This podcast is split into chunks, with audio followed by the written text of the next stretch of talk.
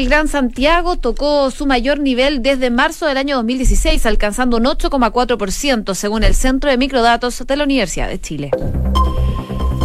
Una en punto, ¿cómo están? Muy buenas tardes, bienvenidos a la revisión de las principales informaciones este jueves en Noticias en Duna, junto a Josefina Stavrakopoulos. José, con informaciones que siguen dando que hablar, ¿ah? muchas cosas, especialmente de la economía, ojo con eso. Hay muchas informaciones, me muero por contarles todo, pero les adelanto el clima. A ver.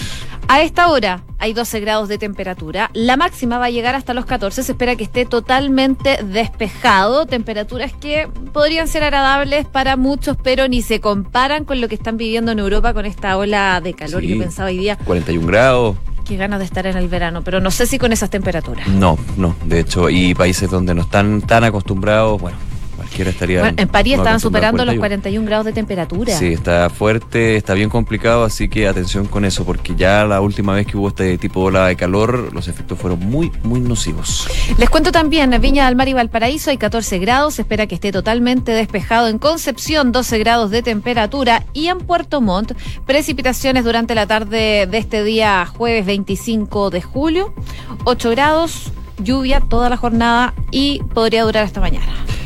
Información de la OST, el Ministerio de Transportes, las calles de Santiago nos cuenta acá, atentos con esta información, accidente en el kilómetro 105 y medio, sector enlace Las Palmas en dirección a Santiago con restricción de pista Vías Chile, atento entonces ahí en la ruta, también semáforo apagado Los Pajaritos en, eh, con Argentina, trabajo en la vía corte de pista solo bus entre Presidente Riesgo y Cerro Colorado al norte en la comuna de Las Condes y eh, vehículo detenido en túnel al oriente sector La Concepción por pista izquierda. Eso fue un rato, pero para estar atentos y manejar con precaución entonces ahí en la costanera norte. También, eh, sí, eso es más o menos lo que se muestra desde la calle de Santiago a esta. Oye, ojo que atención, eh, están construyendo la autopista en Américo Vespucio, la AVO 1 o 2, no sé. Bueno, depende yo creo que del... Abo. Abo. Me quedo con Abo. Bueno, así que a tener precaución porque hay calles que están siendo cerradas, sobre todo hasta fin de año, así que el llamado es, por supuesto, a informarse. Eso es muy, muy buen dato. Una de la tarde con tres minutos. Revisamos las principales informaciones en los titulares. El presidente Sebastián Piñera lanzó la Agenda de Modernización del Estado. Se trata de 50 medidas que buscan mejorar el trabajo del mismo, donde se incluye la gratuidad de todos los certificados vitales emitidos por el registro civil, la digitalización de más de mil trámites, la comisaría virtual y el hospital digital, entre otros. La tasa de desempleo en el Gran Santiago subió hasta un 8,4% en junio, registrando una alza de 0,8 puntos porcentuales respecto a la medición de marzo de este año. Así lo reveló la encuesta de ocupación y desocupación del Gran Santiago que realiza el Centro de Microdatos de la Universidad de Chile. El gobierno reafirmó que el proyecto que busca reducir la jornada laboral a 40 horas es inconstitucional. Además, el ministro del Trabajo, Nicolás Monker, aseguró que un proyecto como este podría tener un impacto negativo en los salarios de los trabajadores. La familia de un trabajador de 27 años denunció un nuevo caso fallido de donación de órganos, otra vez en Temuco. El joven, según lo que consigna el diario Austral el día de hoy, era legalmente donante. Ya había manifestado en vida su deseo de entregar sus órganos cuando ya no estuviera con su familia.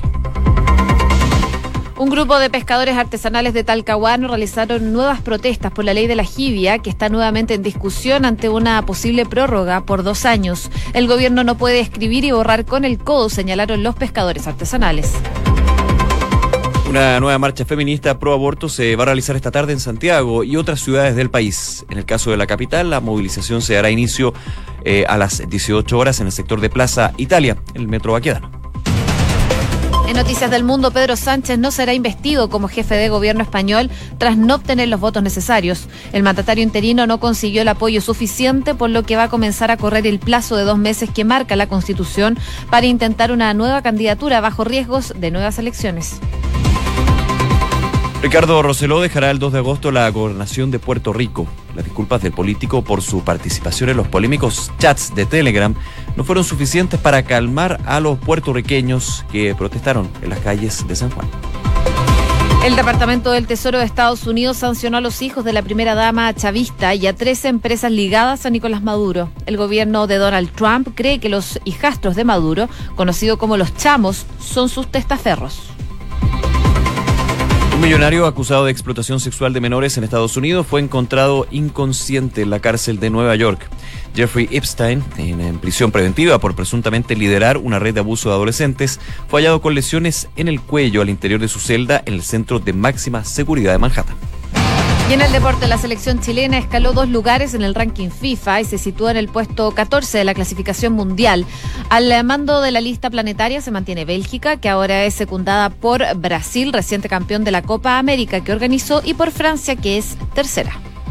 Una de la tarde con seis minutos, revisamos las eh, principales informaciones ahí que estábamos viendo los titulares y eh, mala noticia desde el punto de vista de la economía, también una presión para el mercado laboral y preocupación para el gobierno, porque el Centro de Microdatos de la Universidad de Chile, eh, como cada cierto tiempo, cada trimestre, nos entrega este informe de ocupación laboral en el Gran Santiago, considerando que ahí abarca más del 40-45% de la población a nivel nacional. Malas cifras porque el desempleo en el Gran Santiago llegó a un 8,4% en el segundo trimestre del año. Esto es un fuerte salto de 1,4% en 12 meses y 0,8% en relación al trimestre inmediatamente anterior. El que se está dando el día de hoy es el trimestre abril junio. Es la tasa más alta de desempleo en el Gran Santiago desde marzo de 2016, cuando esta llegó a 9,4%, que en su minuto también generó muchas alarmas justamente este punto. Es la más alta entonces desde marzo de ese año y preocupa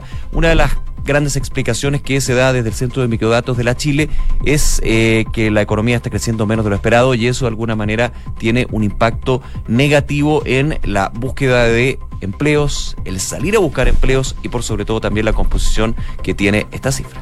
Claro, en el detalle y según el análisis que hace este Centro de Microdatos de la Universidad de Chile, del total de los desocupados, un 89% corresponde, por ejemplo, a cesantes, es decir, personas que han eh, percibido remuneraciones anteriormente. Factores como la desaceleración económica, altos flujos migratorios y el anclaje de las expectativas habrían sido parte de los factores entonces que influyen principalmente en la búsqueda y también, eh, por cierto, en lo que es la creación del empleo. El desglose por tipo de actividad arrojó también que en el último año la tasa de de los sectores productores de bienes prácticamente no varió.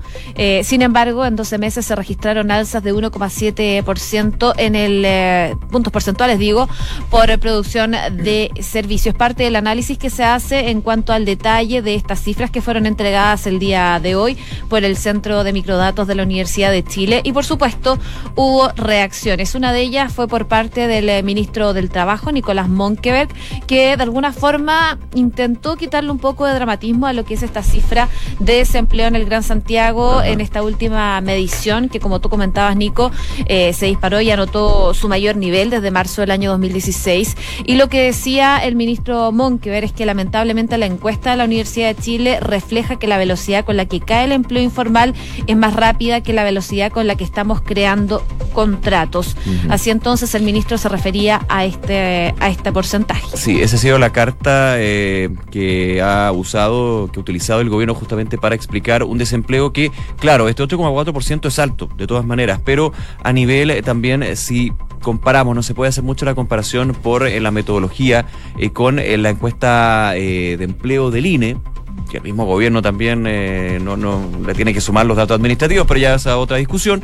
Eh, son cifras que se han mantenido estables en el tiempo. A ver, con una economía que evidentemente en algún minuto las cifras decían vamos a estar creciendo un 3,5%.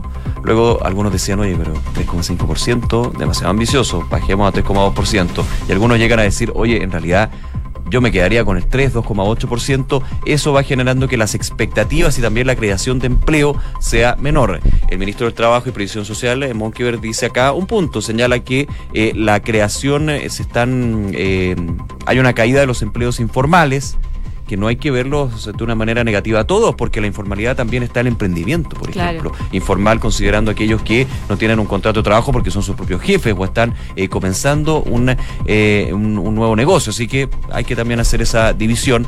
Eh, dice, de alguna manera, la velocidad es distinta con los empleos que estamos creando con contrato, el empleo formal, que ese ha sido el punto que ha dicho varias veces desde el gobierno. Habrá que ver, evidentemente, ya cómo se va dando en este segundo semestre, pero es Negativo este 8,4% porque es alto de todas maneras. Eh, la encuesta de microdatos de la Universidad de Chile había mostrado más bien una tendencia entre el 6,5% y el 7%. Entonces, con este salto de 1,4% se prende las alertas, evidentemente, porque eh, no nos fue mal, no nos fue bien con esta con este trimestre.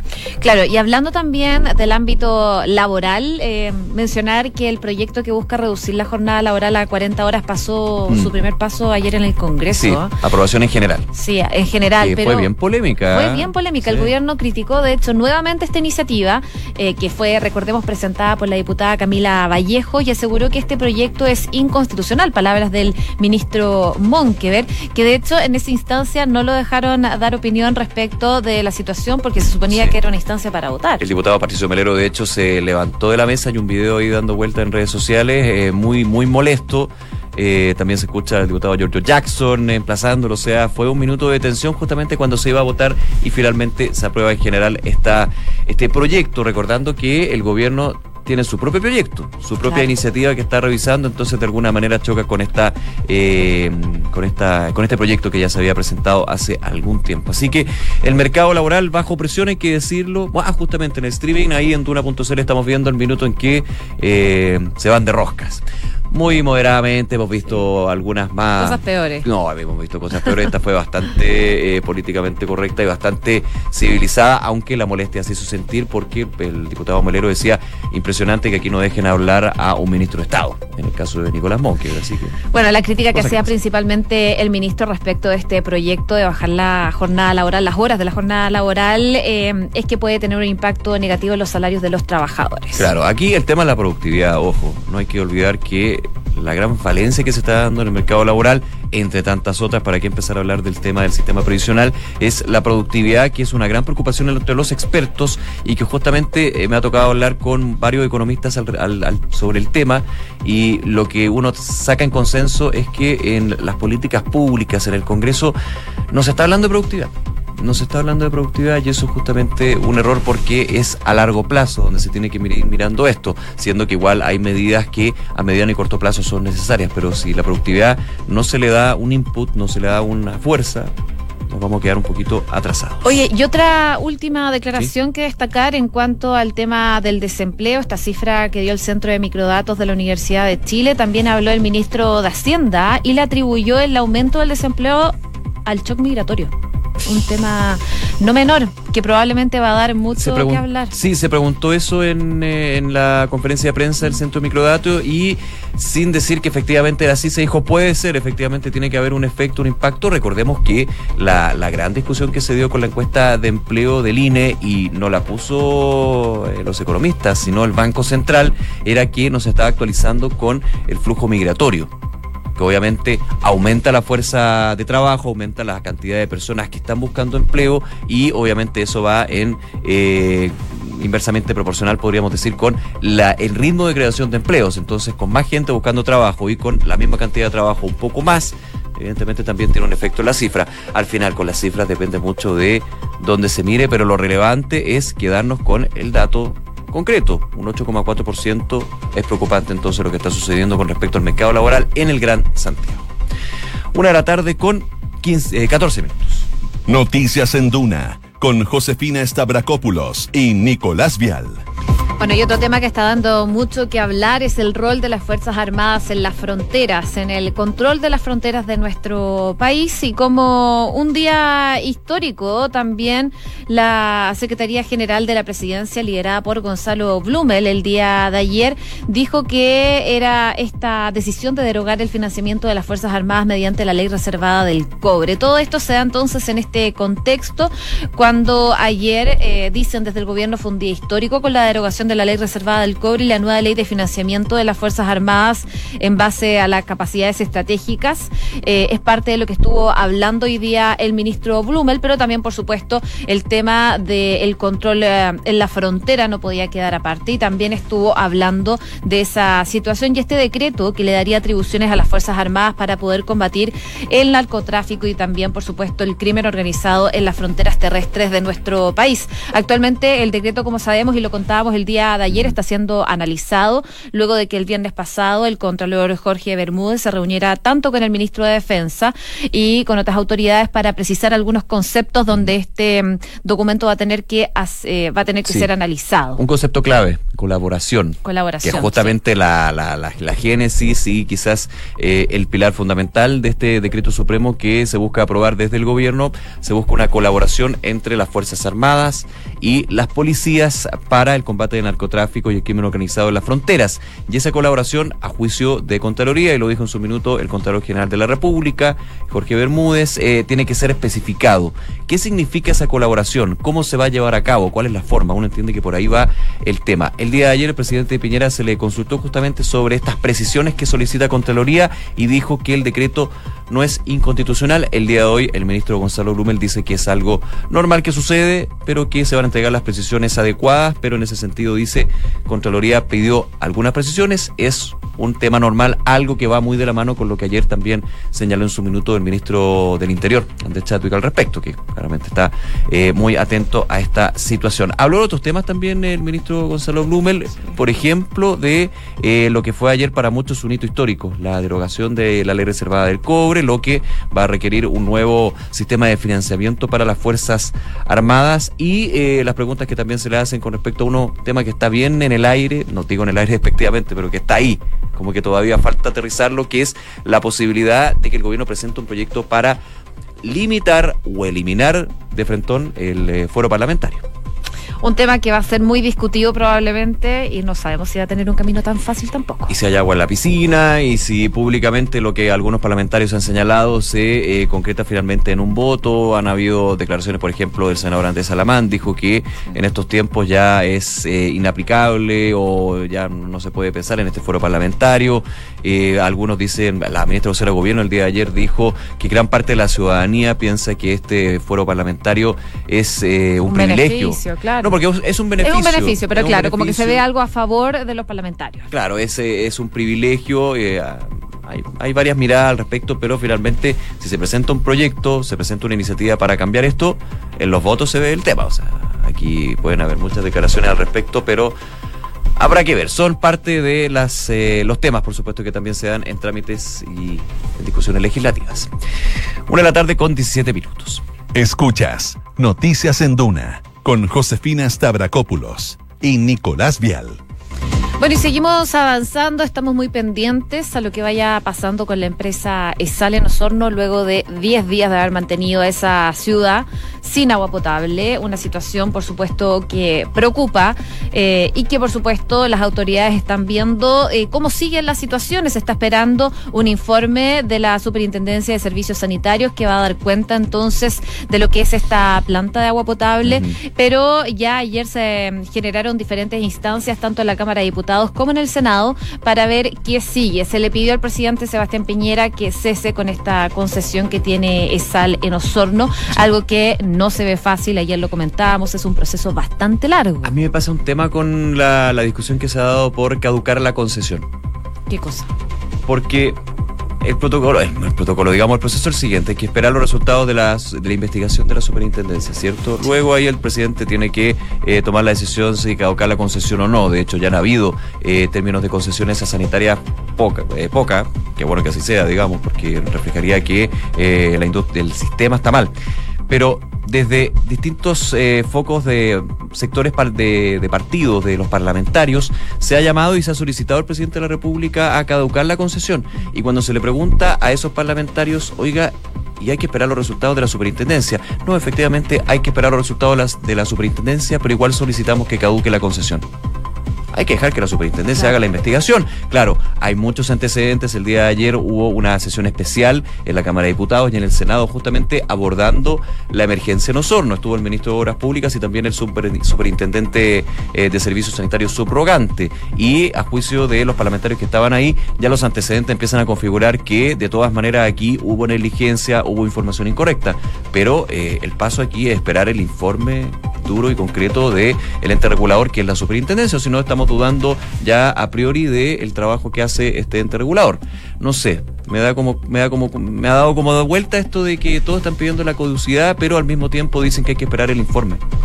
Claro, es que es, como, el huevo, la es como el huevo la gallina. Eh. Sí, claro, pero en lo, en lo, formal hay que esperar, hay que ver qué dice este informe. Sí, pero aquí ya todos caducaron la concesión, eh, entonces no sé. Bueno, es un proceso que no va a ser largo finalmente si se decide caducar esta concesión. Pero lo que es concreto ahora es que se están analizando, sobre todo por parte del gobierno, cuáles van a ser las sanciones para esta empresa por mantener sin agua potable a Osorno por 10 eh, días. y el ministro de Economía, Juan Andrés Fonten, informó el día de hoy que se realizó ya la primera sesión en la mesa de trabajo integrada tanto por representantes del gobierno, por la empresa ESAL y también por micro y pequeñas empresas de Osorno que están buscando establecer todas las que son las compensaciones eh, por el corte de agua. Al respecto, hoy día el ministro Fonten detalló que este proceso de compensación, como se ha informado, es para efectos de dimensionar los daños y determinar indemnizaciones adicionales a las que ya estipula la ley. De hecho, la, Cámara de Comercio de Osorno ya eh, estimaba que habían pérdidas millonarias por justamente este tema del corte de agua durante 10 días. Claro, en algunos negocios se podría haber eh, acortado un poco, pero estamos hablando de 8 días, por lo bajo que no tuvieron agua potable y sabemos que eh, cualquier, por ejemplo, por el código laboral, si no hay agua potable en un establecimiento, sus trabajadores no pueden trabajar. No. O sea, de hecho llega un fiscalizador y eh, te pone multa. Y también lo que son los negocios donde el agua es clave. Alimentación, hotelería, restaurante, entre otros. Y eso Sobre todo considerando las vacaciones de invierno. Y las vacaciones de invierno, que te toca justo las vacaciones de invierno, son un lugar precioso, bonito, súper concurrido por los turistas nacionales y también internacionales, y un lugar donde no había agua durante 10 días. Entonces, claramente tú cambias los planes, no, te va a ir a Osorno justamente en ese punto. Así que se están evaluando, ya hay conversaciones que entre la sanitaria y el Servicio Nacional del Consumidor. De hecho, la próxima reunión para definir eventuales compensaciones eh, que ya dicen algunos sería más bien de carácter resolutivo, o sea, no habría que tener más reuniones que esa, sería el próximo martes 6 de agosto. Oye, respecto a la forma en que se realizaría este pago, el eh, ministro Fonten sostuvo que probablemente será mediante un descuento de las cuentas futuras y estimó que la fórmula de la compensación podría estar eh, ya más bien definida en las próximas tres semanas, así Pero que hay que esperar respecto a eso. Sí, ojo que por ley ya de todas maneras hay un descuento, hay un descuento, de, creo, en, por lo que entiendo yo, tres cuenta, tres meses, digamos, por los diez días que se demoró. Eh, a eso hay que sumarle lo que son las eventuales compensaciones futuras. Eh, y también pues, cualquier eh, persona que considere que la compensación que se alcanza con esta mediación colectiva entre el CERNAC y la empresa es insuficiente puede recurrir a la justicia. Ese también es un camino que se ha reiterado varias veces desde el Ministerio de Economía para hacerlo. Una de la tarde con 22 minutos. Escuchas Noticias en Duna con Josefina Stavrakopoulos y Nicolás Vial. Y nos vamos a España porque las cosas están calientes y no por esta ola de calor que se vive en Europa, sino por esta investidura fallida de Pedro Sánchez como presidente ejecutivo español que fracasó nuevamente el día de hoy tras eh, naufragar su intento de negociar una coalición de gobierno con la izquierda radical Podemos. Ellos eran su alternativa finalmente para poder eh, ser nombrado como presidente de España, pero finalmente esto no sucedió. Él ya había perdido una votación el día martes eh, y la candidatura de Sánchez volvió a fracasar el día de hoy por 155 votos negativos frente a solamente 124 a favor y 67 abstenciones, entre ellas la de los diputados de Podemos. Recordando mucho lo que sucedió con, eh, eh, con Rodríguez Zapatero también. Claro, le pasó lo mismo. No pudo armar gobierno, no pudo conformar un gobierno con las fuerzas nuevas, con las fuerzas más tradicionales. Eso no significó que finalmente saliera, pero fue quizás un punto de inflexión para lo que finalmente se dio y que terminó con la llegada de Pedro Sánchez, el socialista, a eh, la magistratura. Eh, son de 346 candidatos, de hecho, presentes en la sala. La candidatura de Sánchez finalmente obtuvo 124 votos a favor, 155 en contra y 67 abstenciones, o sea, un parlamento completamente dividido con respecto a la figura de Sánchez. Y eso eh, genera una presión para él personalmente, políticamente y finalmente para España, que es no es que se vuelva ingobernable, pero evidentemente genera un escenario donde eh, desarrollar eh, proyectos de ley, donde finalmente llevar a las instituciones se hace bastante, bastante complicado. Claro, las consultas eh, para poder formar gobierno se habían prolongado bastante, incluso hasta el último minuto estaban intentando de poder formar gobierno. Y en tanto el PSOE como Podemos recibieron la presión de otras fuerzas también que son indispensables para el éxito de esta investidura, pero finalmente fracasó. Y fracasó por la desconfianza que prevaleció entre las dos fuerzas de izquierda que en las últimas horas no dejaron de acusarse del bloqueo en medio de una frenética serie de consultas, ideas y venidas de propuestas. Eh, de hecho, lo que decían es que nos han pedido literalmente el gobierno, dijo la vicepresidenta saliente del gobierno español, así que ahora se abre un nuevo proceso para ver qué va a pasar en España y quién va a ser el líder finalmente del gobierno español. Corre el cronómetro y de hecho los plazos están bien, eh, bien claros porque a partir de hoy empieza a correr esta cuenta regresiva para que los partidos intenten negociar una nueva investidura. De hecho, el 23 de septiembre es el último día para pactar. Claro, si no hay que llamar a elecciones. Y se disuelve porque se disuelve el Parlamento. Y ahí obviamente eh, la, eh, el tema se complejiza aún más. Así que el 23 de septiembre van a haber novedades, pero durante todo este periodo de aquí a septiembre, negociaciones, conversaciones, yo, mm, ceder, dejar de todo para poder llegar a un pacto finalmente de gobernabilidad en España. Una de la tarde con 26 minutos revisamos las principales informaciones en los titulares. El presidente Sebastián Piñera lanzó la agenda de modernización del Estado. Se trata de 50 medidas que buscan mejorar el trabajo del mismo, donde se incluye la gratuidad de todos los certificados vitales emitidos por el registro civil, la digitalización de más de mil trámites, la comisaría virtual y el hospital digital. El desempleo en el Gran Santiago subió hasta 8,4% en junio, registrando una subida de 0,8 puntos porcentuales respecto a la medición de marzo de este año. Así lo reveló la encuesta de ocupación y desocupación del Gran Santiago que realiza el Centro de Microdatos de la Universidad de Chile. En Noticias del Mundo, el Congreso de Puerto Rico decidió mantener el inicio del proceso de juicio político en contra de Ricardo Roseló pese a su renuncia. El presidente de la Cámara Baja, Carlos Méndez, afirmó que la desconfianza existe ya, así que tienen que tener la certeza de que el gobernador va a dimitir, por lo que mientras la discusión continúa. Pedro Sánchez no será investido como jefe del gobierno español tras no obtener los votos necesarios. El mandatario interino no consiguió el apoyo suficiente, por lo que comenzará a correr el plazo de dos meses que marca la Constitución para intentar una nueva candidatura bajo el riesgo de disolución del Parlamento. Y en el deporte, la selección chilena escaló dos lugares en el ranking FIFA y se situó en el puesto 14 de la clasificación mundial. Al mando del listado planetario se mantiene Bélgica, que ahora es secundada por Brasil, reciente campeón de la Copa América que organizó, y por Francia, que es tercera.